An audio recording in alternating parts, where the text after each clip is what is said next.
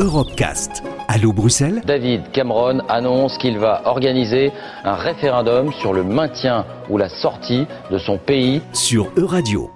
Bonjour à toutes et à tous et bienvenue dans une nouvelle édition d'Allo Bruxelles, votre émission où on évoque une réalité européenne. Aujourd'hui, nous allons parler de technologie avec Ulrich et plus particulièrement du secteur de la téléphonie mobile. Euh, bonjour Ulrich. Bonjour Thomas. Lorsqu'on aborde cette thématique, un enjeu de taille est évidemment euh, le coût environnemental hein, lié à ce secteur de la téléphonie mobile. Alors, les impacts sont-ils si dramatiques euh, que l'on pourrait croire? Ben oui, c'est un, un, vrai problème, euh, Thomas, parce qu'on estime que les, les, Européens jettent chaque année entre 7 et 10 millions de, tonnes de matériel électronique. Alors, bien évidemment, il n'y a, pas que les, a pas que les téléphones portables, il y a aussi les, téléviseurs ou les vieux ordinateurs, mais les téléphones portables ont une, grande place dans ces, dans ces 10 millions de tonnes de matériel.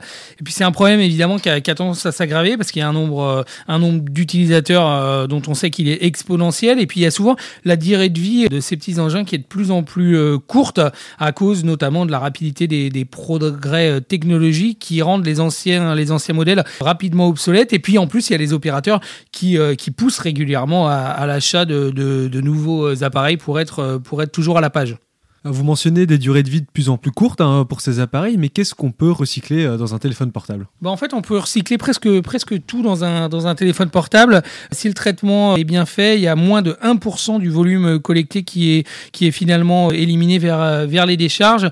Et à côté du recyclage, on a aussi euh, le reconditionnement. Hein. Bah oui, le reconditionnement, c'est quelque chose souvent oublié, mais assez, assez utile. Ça concerne évidemment les, les téléphones et les accessoires en, en bon état qui sont euh, testés et reconditionnés avant d'être vendus en, en Euh, voilà, donc c'est une solution assez utile qui mérite d'être développée aussi.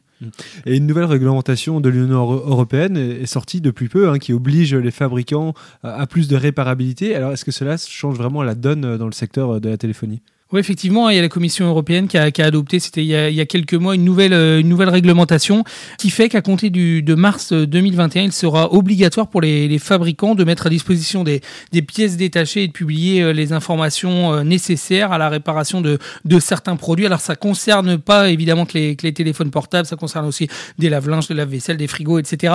Et ça oblige, euh, ça oblige les, les fabricants à communiquer les informations nécessaires à la réparation, par par exemple des, téléphones pendant une durée d'au moins 7 ans. Et une autre grande question, euh, évidemment, voire inquiétude, c'est celle sur les ondes et de leur impact sur la santé. Alors, est-ce que c'est une crainte euh, fondée?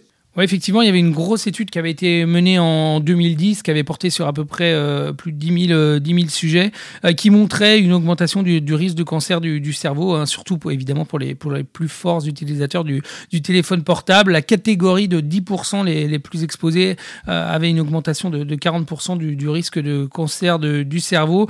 Mais cette étude, elle est remise en cause par d'autres bah, travaux qui ont montré qu'il n'y avait pas vraiment de, de risque. Après, c'est vrai que le l'usage du, téléphone portable, il faut, il faut le rappeler, euh, c'est quand même quelque chose d'assez, euh, d'assez récent. Ça remonte euh, au début des, années, des années 2000. Est-ce qu'on a le recul nécessaire pour, pour mesurer le risque, le risque réel que, ça, que cela fait peser? Malgré tout, il y a des, des législations hein, qui sont en, vigueur. C'est assez technique, hein, des législations européennes qui ont vérifiées par des, des agences nationales et qui vérifient, qui limitent le taux d'ondes émises par, par chaque téléphone. Et ça, ça avait été vérifié notamment pour le cas de la, de la France assez, euh, assez récemment, il y a deux ans, euh, sur plusieurs modèles de, de téléphone et apparemment euh, la, la, législation en, en vigueur était, euh, était à peu près euh, respectée.